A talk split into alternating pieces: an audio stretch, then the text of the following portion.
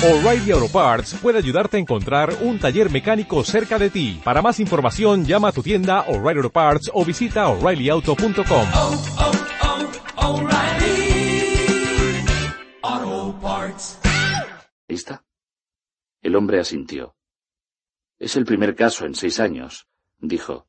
Mal empieza el curso. Y tan mal, dijo Luis. Descolgó el teléfono y soltó el botón de espera. Oiga, ¿quién está? decía una voz excitada.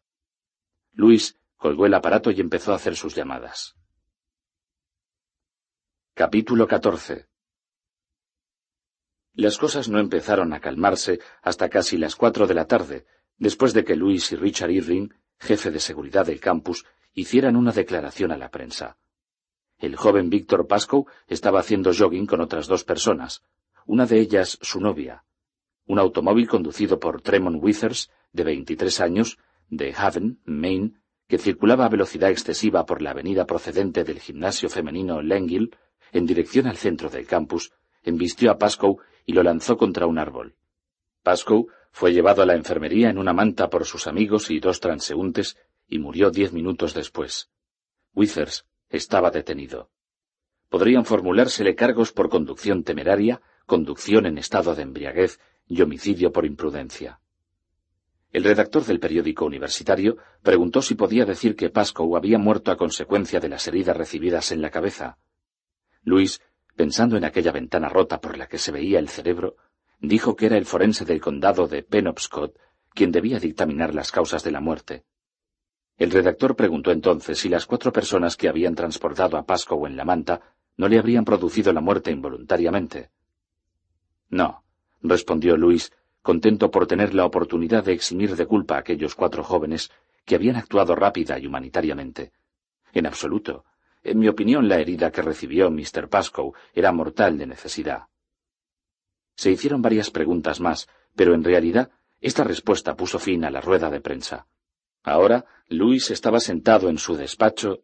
Steve Masterton se había ido a casa hacía una hora, inmediatamente después de la rueda de prensa, para verse en las noticias de la tarde, según sospechaba Luis, tratando de despachar el trabajo del día, o quizá de recubrirlo de una capa de rutina.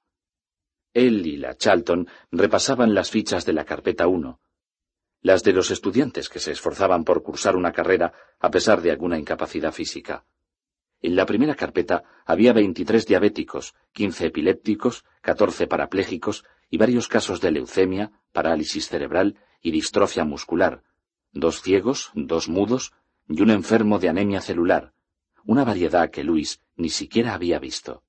Quizás el peor momento de la tarde fue cuando, poco después de que se fuera Steve, entró la Charlton y dejó un volante rosa en el escritorio de Luis. Alfombras Bangor vendrán mañana a las nueve cero cero. ¿Alfombras? preguntó él. Hay que reparar la moqueta, dijo la enfermera. Esa mancha no hay quien la quite, doctor. Naturalmente. Fue entonces cuando Luis entró en el dispensario y se tomó un tuinal. Entonal lo llamaba su compañero de habitación del primer año de facultad.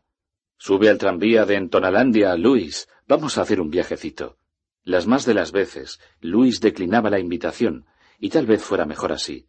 Su compañero colgó los libros en tercero, y aquel tranvía lo llevó nada menos que a Vietnam, en calidad de auxiliar de sanidad. Luis se lo imaginaba a veces atiborrado de droga, viajando por la selva. Pero ahora necesitaba algo. Si tenía que ver el papelito rosa cada vez que levantara los ojos de las fichas, necesitaba la tableta. Se encontraba viajando, bastante entonado, cuando Mrs. Bailings, la enfermera de la tarde, se asomó a la puerta para decirle Le llama su esposa, doctor Creed, línea uno. Luis miró el reloj y vio que eran casi las cinco y media. Tenía intención de marcharse hacía media hora. Descolgó el aparato y oprimió la línea uno. Hola, cariño, ahora mismo. Luis, ¿estás bien? Sí, muy bien. Lo he oído por la radio, Lu. Lo siento. Hizo una pausa. Han dado un reportaje de la rueda de prensa. Has hablado muy bien. Sí, me alegro. ¿Seguro que te encuentras bien? Sí, Rachel, muy bien. Ven pronto a casa, dijo ella. Sí, respondió Luis.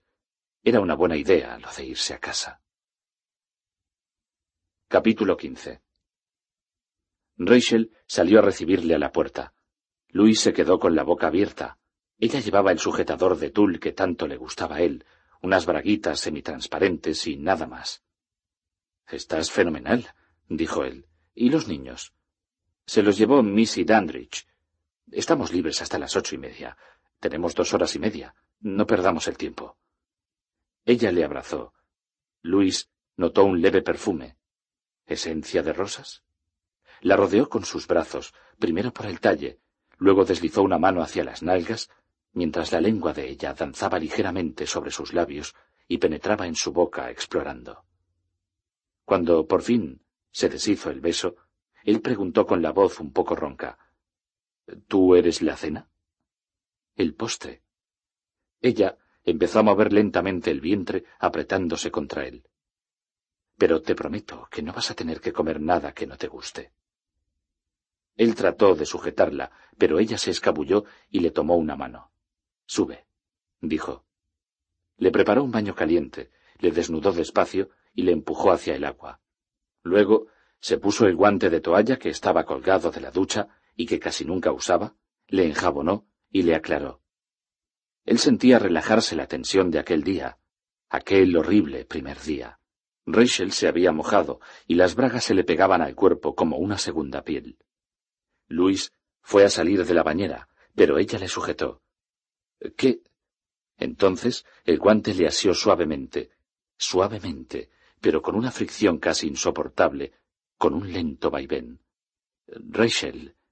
Él estaba sudando, y no era solo por el calor del baño. Shh. Aquello parecía durar una eternidad. Cuando él estaba a punto, el guante casi se detenía, pero no del todo, sino que oprimía, soltaba y volvía a oprimir, hasta que él se corrió con tal violencia que le zumbaron los oídos. Dios mío, murmuró cuando pudo hablar. ¿Dónde has aprendido a hacer eso? En las Girl Scouts, dijo ella muy seria. Rachel había preparado un stroganoff que estuvo cociendo a fuego lento durante el episodio del baño, y Luis, que a las cuatro de la tarde habría jurado que no volvería a probar bocado hasta la víspera de todos los santos, tomó dos platos. Luego ella le llevó otra vez arriba. Ahora veamos qué puedes hacer tú por mí. Vistas las circunstancias, Luis estimó que había estado a la altura. Después, Rachel se puso su viejo pijama azul. Luis, vestido con una camisa de franela y unos pantalones de pana sin forma alguna, su pelele, los llamaba Rachel, fue a buscar a los niños. Missy Dandridge quería que le contara el accidente con pelos y señales, y Luis le hizo un resumen mucho más escueto que la noticia que aparecía en el Bangor Daily News del día siguiente. No le gustaba tener que hablar de aquello. Se sentía como un chismoso macabro. Pero Missy no quería cobrar nada por cuidar de los niños, y él estaba muy agradecido por la velada que había pasado con Rachel. Gage se quedó profundamente dormido antes de que recorrieran los dos kilómetros de camino, y la misma Ellie bostezaba y tenía los ojos brillantes. Luis le cambió el pañal a Gage, le puso el pijama y lo metió en la cuna. Luego leyó un cuento a Ellie. Como siempre, ella pedía a gritos dónde viven las fieras salvajes, pues tenía mucho de fiera salvaje, pero tuvo que conformarse con el gato en el sombrero. Se quedó dormida a los cinco minutos, y Rachel entró a roparla. Cuando Luis bajó a la sala, Rachel estaba sentada en el sofá, tomando un vaso de leche. Tenía una novela de misterio de Dorothy Sayers, abierta sobre uno de sus largos muslos. ¿De verdad estás bien, Luis? Estupendamente, cariño. Y muchas gracias por todo. ¿A su disposición? Le sonrió con picardía. ¿No vas a tomar una cerveza en casa de Jack? Esta noche no, estoy molido. Supongo que yo tengo parte de culpa. Eso creo. Entonces, doctor, un vaso de leche y a la cama. Luis pensaba que le costaría dormirse, como le ocurría cuando estaba de interno y el día había sido movido, pero se sumió suavemente en el sueño, como si resbalara por un tobogán de poca pendiente. No recordaba dónde había leído que una persona normal tarda unos siete minutos en quitar todas las clavijas que le conectan al día. Siete minutos durante los cuales, consciente y subconsciente, van girando como las paredes trucadas de la casa encantada del parque de atracciones. Resultaba un poco inquietante. Ya casi había caído cuando yo decir a Rachel a lo lejos, pasado mañana. ¿Mm? Yolande